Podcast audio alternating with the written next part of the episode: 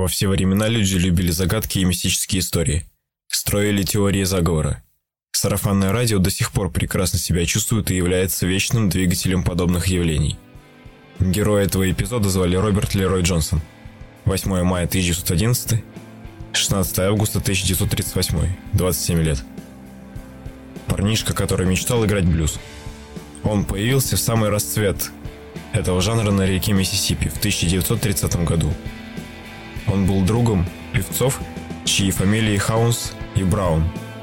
В отличие от них, он не нашел в себе музыкального таланта сразу. Очень быстро Роберт понимает, что его мечты все с большей вероятностью могут остаться лишь мечтами. Он бредет совершенно один по пустынному шоссе номер 61 и приходит на перекресток 47-й дороги. На этом месте его видят в последний раз, после чего он исчезает на год. Он вновь дает о себе знать в 1931 году. Возвращение было удивительным. Молодой человек обрел необычайную уверенность в себе, его глаза горели, а умение играть на гитаре и петь возросло настолько, что все продюсеры Америки были поражены и околдованы. Разумеется, окружающие, в особенности его старые друзья, интересовались, как он добился таких великолепных результатов. Наш герой рассказывает историю, как на волшебном перекрестке ему пришлось продать душу дьяволу за свой талант.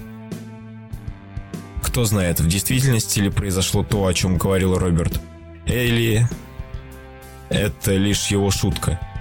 Но так или иначе, после своего возвращения дела у нашего дельта-блюзмана улетели в космос. Свою встречу с дьяволом он упоминает в некоторых своих песнях. Своей музыкой влияет на современников и потомков – пишет 29 песен и проводит три сессии звукозаписи. 16 августа жизнь Роберта Джонсона обрывается.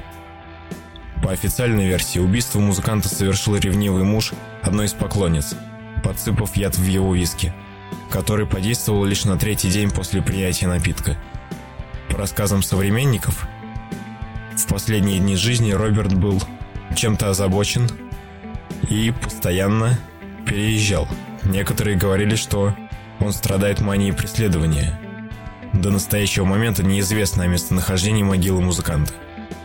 На каждом из предполагаемых мест установлены мемориальные памятники тому, кто подарил миру такую удивительную легенду –